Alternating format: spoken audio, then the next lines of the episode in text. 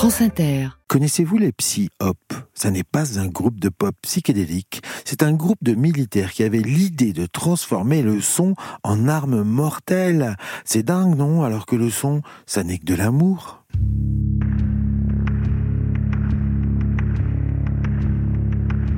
Toutes les recherches sur les armes soniques produites à travers la planète au cours du XXe siècle ont été compilées par Juliette Volclair dans son excellent livre Le son comme arme. Lors de la Seconde Guerre mondiale, les Allemands ont travaillé sur le principe du vortex, une mini tornade artificielle créée par une explosion de poudre de charbon qui tourne en spirale et dirigée vers les avions devait créer un soudain trou d'air et ainsi casser les ailes de l'avion ça n'a pas marché. En réalité, la difficulté de toutes les armes soniques est qu'il y a une forte déperdition de la puissance du son sur la distance. Et à moins d'être très près de la cible, ça n'est pas très efficace. Alors on s'est orienté vers un usage psychologique du son. Une task force américaine, les Psy-Op, opérations psychologiques, toujours pendant la Deuxième Guerre mondiale, attache des haut-parleurs aux ailes des avions pour envoyer des messages à l'ennemi, jouant le même rôle de propagande que le classique lâcher de tracts derrière les lignes ennemies pour les démoraliser. Ça ne marche pas non plus, le bruit des réacteurs couvre le son des haut-parleurs. Convaincu par Douglas Fairbanks Jr., l'acteur américain, l'état-major US travaille maintenant sur l'idée de leurrer l'ennemi en lui projetant à l'aide de haut-parleurs des vrombissements de camions, de tanks, d'avions, derrière des écrans de fumée, suggérant des attaques importantes. On avait constaté que le hurlement de la sirène d'un bombardier en piqué provoquait une panique paralysante des soldats au sol. Des comédiens furent mobilisés, des ingénieurs du son firent d'ingénieux montages. Tout ce qui pouvait influer sur le moral de l'ennemi fut enregistré jusqu'aux aboiements de chiens qui, pour les Japonais, est le signe d'une mort imminente. Mais le véritable déchaînement d'une task force sonore a lieu pendant la guerre du Vietnam on se souvient de la scène mythique d'Apocalypse Now de Coppola, dans laquelle des haut-parleurs attachés aux hélicos diffusent la chevauchée des Valkyries de Wagner pendant une attaque aérienne.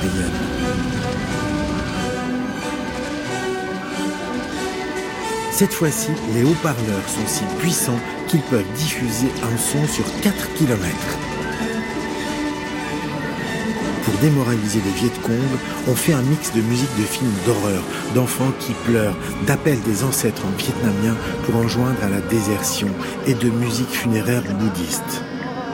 Les Viet Cong, harcelés par ces sons qui les poursuivent jusque dans les tunnels dans lesquels ils se cachent, deviennent enragés jour et nuit jusqu'à ce qu'ils craquent et sortent pour tirer sur les hélicos, s'exposant ainsi à une mort certaine. Les haut-parleurs surpuissants sont maintenant un outil hégémonique pour diffuser la suprématie américaine à travers sa culture musicale. En 90, quand les Américains décident d'envahir Panama pour chasser Noriega, celui-ci, fan d'opéra, ayant dit dans une interview qu'il détestait le rock, voilà que l'on fabrique une compile de rock metal et qu'on la diffuse pendant le siège de son palais présidentiel. La présence sonore est envahissante et exporte au-delà des lignes ennemies le territoire de l'assaillant l'assiégé avant l'issue même de la bataille n'est déjà plus chez lui. Pendant la guerre d'Irak, la diffusion à outrance et à très haut volume de rock metal va terrasser les détenus des prisons de Fallujah puis de Guantanamo. Ils ne peuvent plus penser, les infrabasses annihilent leur cerveau, privation de sommeil, maux de tête, vomissements. On finit par mettre au point la playlist idéale de torture pour obtenir des aveux. Un soldat américain témoigne. Si tu passais du Michael Jackson, le gars disait Hé, eh, c'est Michael. Ça ne le faisait pas parler. Moi, par contre, ça m'aurait fait hurler, dit ce même soldat. Mais si tu passais des groupes de hard rock inconnus du sud du Texas, là, il était terrorisé. Il reconnaissait la musique du diable.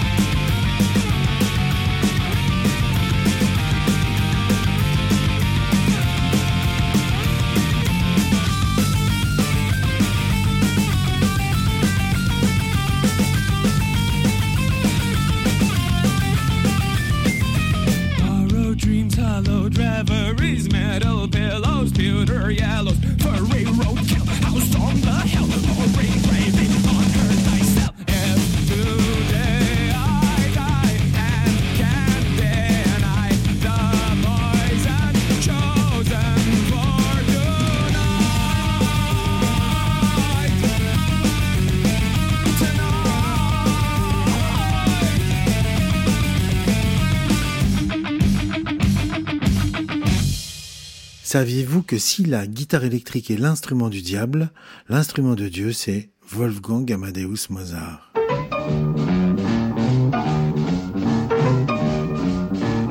En mars 1951, sur la Highway 61, le guitariste Willie Kizart quitte Clarksdale, la ville où Robert Johnson, 40 ans plus tôt, vendit son âme au diable contre un jeu de guitare solide. Avec son groupe, les Kings of Rhythm, le groupe Dyke Turner, il va à Memphis enregistrer Rocket 88, un boogie à la gloire du Oldsmobile. Et justement, dans le coffre de la voiture, l'ampli de guitare est malmené. Arrivé au studio, la membrane du haut-parleur est crevée. Catastrophe. Il rafistole avec de la colle et du papier journal, ce qui provoque une vibration parasite. Sam Phillips, l'ingénieur du son, le patron de Sun Records, l'homme qui inventa le rock'n'roll, décide d'enregistrer le son tel quel. Bien lui en a pris. Le titre va se classer numéro un des charts dès sa sortie. En effet, ce vrombissement rend tellement puissant le riff de guitare que tous les guitaristes vont le vouloir. Et les voilà crevant leur haut-parleur à l'aide de tournevis ou de lames de rasoir. Jusqu'à ce que Gibson, le fabricant de guitares américain, sorte la première pédale fuzz en 1962 pour obtenir ce rugissement de cylindre sans avoir à crever son ampli.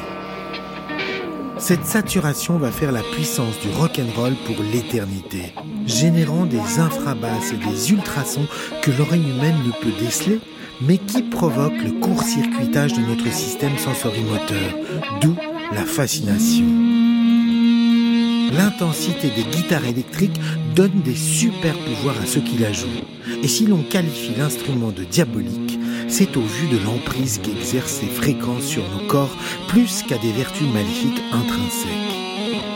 Mais si l'on parle du diable, il faut aussi parler de Dieu, car la musique depuis l'Antiquité balance bien souvent entre ces deux-là. Les Grecs avaient deux playlists, l'une apollinienne et l'autre dionysiaque, la première élevant vers la spiritualité à base de mélodies austères, quand la seconde, à base d'accords sucrés et de rythmes syncopés, nous ramène à notre animalité. Mais il n'y avait pas de jugement, ces deux énergies étaient nécessaires. Au-delà de toute considération esthétique, certaines musiques élargissent notre champ de conscience quand d'autres nous font perdre la tête. Nous sommes alors possédés, ravis à nous-mêmes.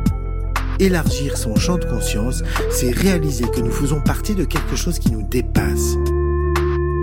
Mais même les musiques dionysiaques ont le mérite de nous ramener à notre esprit grégaire. Rap, rock, hip-hop ou électro, chaque tribu musicale a ses totems, ses idoles, ses scarifications, ses rites de passage nous perdons conscience de notre individuation pour mieux nous connecter aussitôt avec l'esprit d'une tribu. D'une certaine manière, nous élargissons le champ de notre conscience, mais nous perdons notre volonté. Nous ne sommes plus qu'un corps qui vibre sous l'impulsion d'un tambour. Maintenant, prenons la musique de Mozart. Plusieurs études montrent qu'elle provoque chez les animaux en élevage une lactation plus importante, qu'elle apaise dans un cadre musicothérapeutique mieux que d'autres musiques. Tomatis, dans ses travaux de rééducation de l'oreille humaine par l'écoute de fréquences au casque, constate que c'est avec Mozart qu'il obtient le plus de résultats. Si on analyse la musique de Mozart, il ne cesse de tourner autour de l'accord parfait, comme le faisaient ses contemporains dans un style qu'on appelait le style galant. Or, cet accord est le plus naturel qu'il soit, puisqu'il associe à une fondamentale ses propres harmoniques. Si je joue un Do, à l'intérieur de cette note, il y a un autre Do à l'octave, puis la quinte, Sol, puis la tierce, Mi, puis la quinte, etc. Mozart joue la nature, depuis sa structure intime jusqu'à sa splendeur. En ce sens, il réharmonise notre rapport au monde, il aligne notre vibration sur celle de l'univers.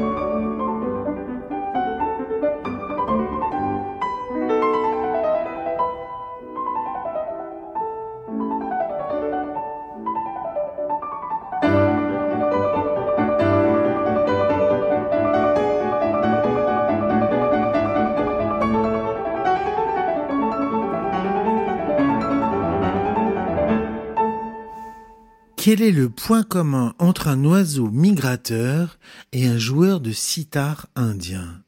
Ils sont tous les deux guidés par une vibration.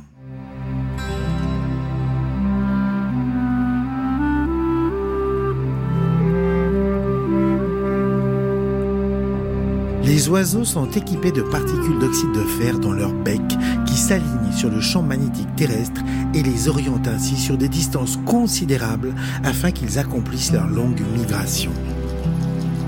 Tout vibre autour de nous. Dans les entrailles de la Terre, les pulsations du magma indiquent aux animaux les éruptions à venir. De l'espace nous parviennent des orages magnétiques solaires qui désorientent les baleines et provoquent des échouages collectifs.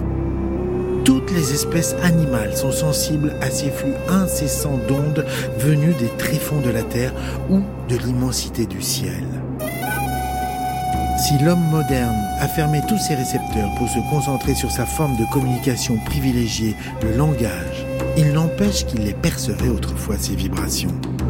Il choisissait consciencieusement les emplacements de ces lieux de culte en fonction du potentiel énergétique de l'endroit.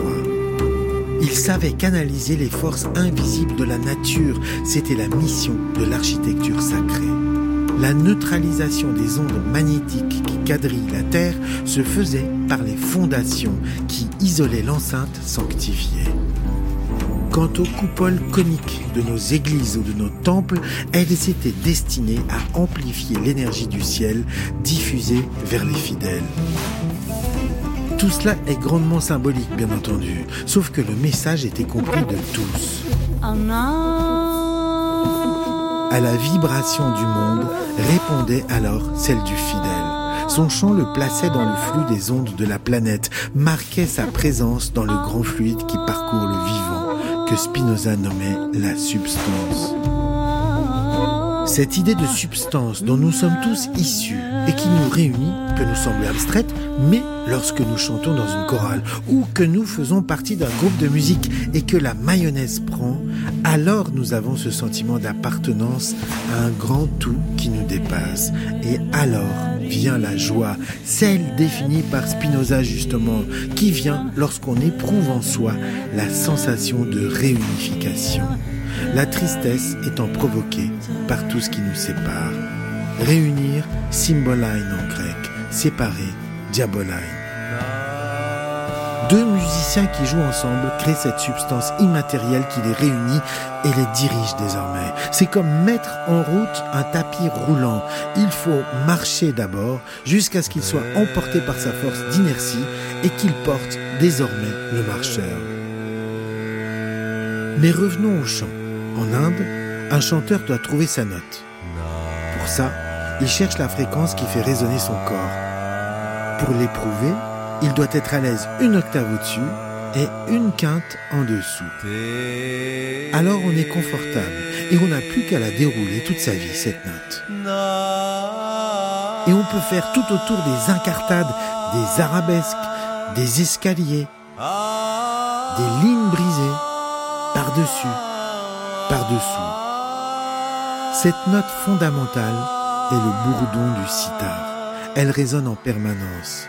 Chez nous, elle devient ce fameux La qui nous sert à nous accorder, que tous les musiciens de l'orchestre prennent comme une référence qui est jouée par le hautbois. Et d'où va naître l'expression donner le La Celui qui donne le La, c'est celui qui donne le ton. C'est le créateur qui invente des tendances sur lesquelles tout le monde va s'aligner. Pour le joueur de sitar, elle vibre continuellement cette note. Il ne risque pas de s'en détacher, elle sonne toujours, y compris lorsqu'il fait sonner les autres notes. Comme s'il fallait qu'il ait sans cesse la note du monde en référence pour mieux faire ses incartades en étant assuré de toujours retomber sur ses pattes en toute tranquillité, puisque le bourdon est là pour le guider comme les petites particules oblongues de métal que l'oiseau migrateur sent se ranger dans son bec lorsqu'il est enfin parvenu à destination après un voyage de 10 000 kilomètres.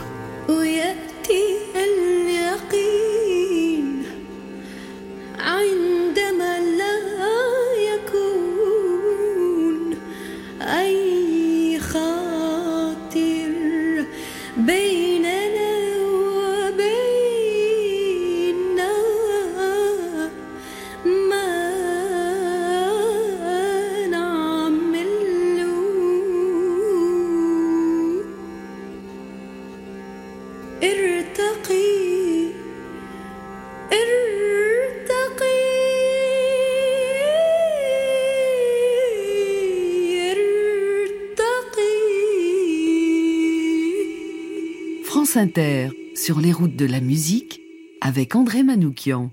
Savez-vous que dans toutes les civilisations, le musicien était celui qui apportait l'harmonie, celui qui soignait les tourmentés et celui enfin qui transformait les lions en agneaux?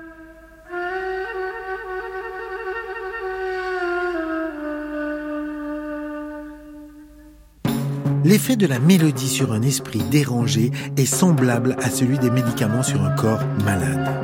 Cette déclaration est due à Ibn Butlan, médecin irakien du XIe siècle dont le traité médical, le Taqwim al-Siha ou Table de la santé, fera autorité en Europe jusqu'au XVe siècle. Dans toutes les cultures, la musique est la force qui harmonise, rassemble et civilise. Ovide, dans ses Métamorphoses, raconte ainsi le pouvoir d'Orphée. Le fils d'Apollon, dieu de la musique, et de Calliope, muse de la poésie, agit de telle manière que, tandis qu'il exhalait ses plaintes en faisant vibrer les cordes, les ombres pleuraient. Si c'est pas un bon bluesman, ça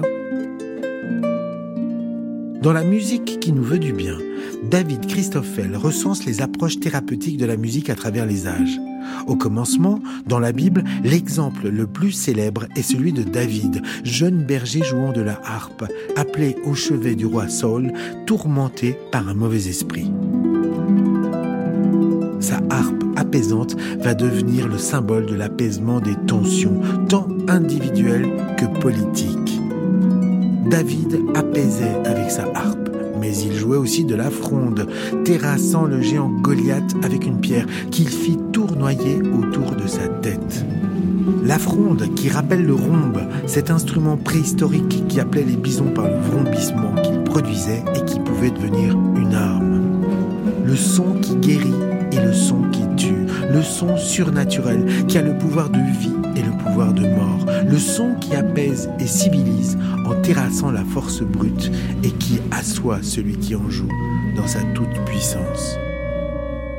Toujours d'après la Bible, Jésus est issu de la lignée de David. C'est en ce sens qu'il présente sa légitimité au peuple juif. Un autre qui se prévaut de cette prestigieuse lignée, c'est Charlemagne qui se faisait appeler fils de David pour légitimer lui sa tentative de reconstitution de l'Empire romain penser que le Fils de Dieu et le chef du Saint-Empire romain germanique se réclamaient tous deux de la paternité d'un joueur de harpe, eh ben voilà qui devrait réjouir la noble confrérie des intermittents du spectacle.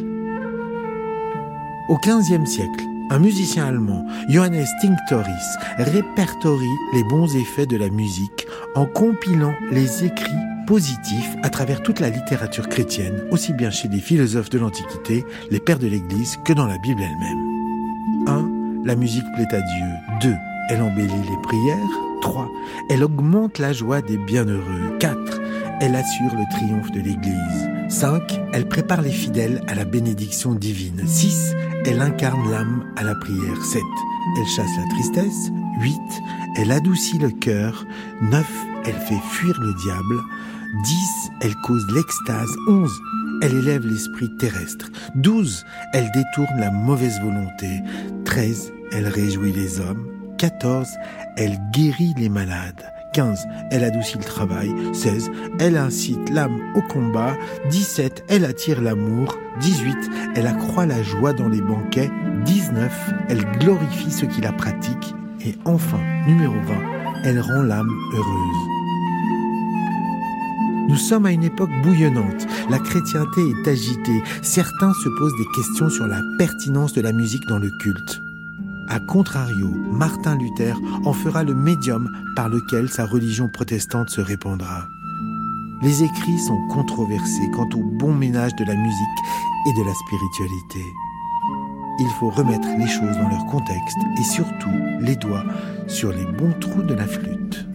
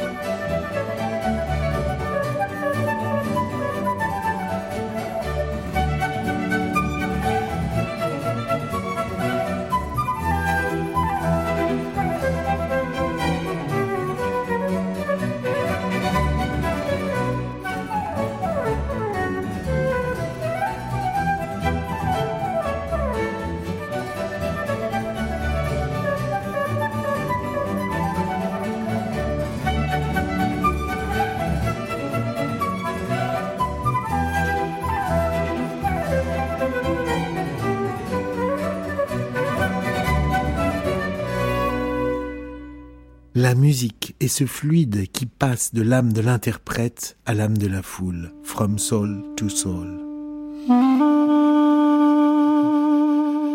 La musique dans l'Antiquité et aujourd'hui encore en Orient est modale.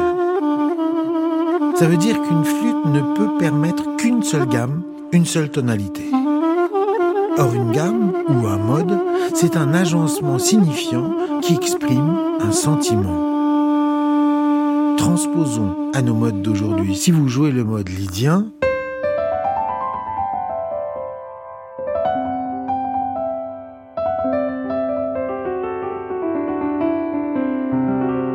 c'est un mode épique qui vous incite à conquérir le monde.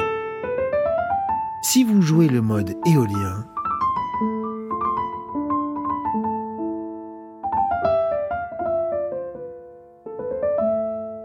C'est une véritable déclaration d'amour que vous faites et la personne à qui vous jouez a parfaitement compris le message. Lorsqu'Aristote, dans son livre 8 de la politique, soutient que certains instruments tels que la flûte et la cithare à sept cordes doivent être bannis car ils ont des effets néfastes sur le caractère et la morale des individus, nous ne comprenons pas pourquoi la flûte et la cithare seraient démoniaques et pourquoi la lyre serait vertueuse. En fait, c'est oublier que les instruments étant plus limités qu'aujourd'hui, sur une flûte, on ne pouvait jouer qu'un seul mode. Et c'est ce mode qui était porteur d'un message de fête, de débauche ou de spiritualité. Donc, à travers l'interdiction de l'instrument, c'était le mode qui était visé. En adoptant le système tonal et surtout la modulation, nous avons aboli l'usage unique d'un mode pour nous balader au gré de notre inspiration dans toutes les gammes possibles. On a gagné en liberté, mais on a perdu en sens. Et c'est pourquoi les émotions provoquées par un chant restent mystérieuses. Nous éprouvons un sentiment voulu par le compositeur, mais nous ne savons plus pourquoi et comment il nous touche, et d'ailleurs le compositeur non plus. Pour se reconnecter à la signification d'une gamme, il faudrait reprendre la route du passé ou de l'Orient. Nous avons vu les effets de la musique sur le vivant, sur les protéines, les plantes, sur nos corps, sur nos organes, chacun d'eux vibrant selon sa fréquence. Enfin, sur le psychisme des hommes. La vibration musicale est tantôt une vibration d'amour, tantôt elle peut devenir une arme de guerre, un instrument de manipulation qui fait de nous des créatures dansantes sous la baguette d'un chef. Aucun pouvoir n'a échappé à la tentation de canaliser l'énergie musicale afin de s'en servir pour asservir. Le musicien, dès l'enfance, ressent le paradoxe d'exprimer un sentiment intime tout en mesurant la nature du pouvoir qu'il exerce sur ceux qui l'écoutent. La communication musicale passe de l'âme de l'interprète à l'âme de la foule, from soul to soul. L'émotion partagée crée un fluide palpable, un bain vibratoire dans lequel sont immergés ceux qui jouent et ceux qui écoutent. Le sorcier ou le prêtre, face à la foule, dispose d'une véritable masse énergétique qui augmente au fur et à mesure de la cérémonie et qui va nourrir chaque personne présente dans l'assemblée. Il est évident que les nouveaux prêtres, les nouveaux sorciers, les nouveaux maîtres de cérémonie, aujourd'hui, sont les chanteurs ou les rappeurs qui déplacent des foules colossales dans des stades ou des arènes transformées en lieux de musique. Mais pour que le charme opère de l'officiant à l'auditeur, il faut maîtriser les codes. On a beau dire que la musique est un langage qui ne veut rien dire, il existe un vocabulaire du sentiment, une rhétorique de l'émotion, une grammaire musicale qui est enseignée dans toutes les écoles, dans toutes les confréries, des monastères d'Europe aux ashrams du sous-continent indien.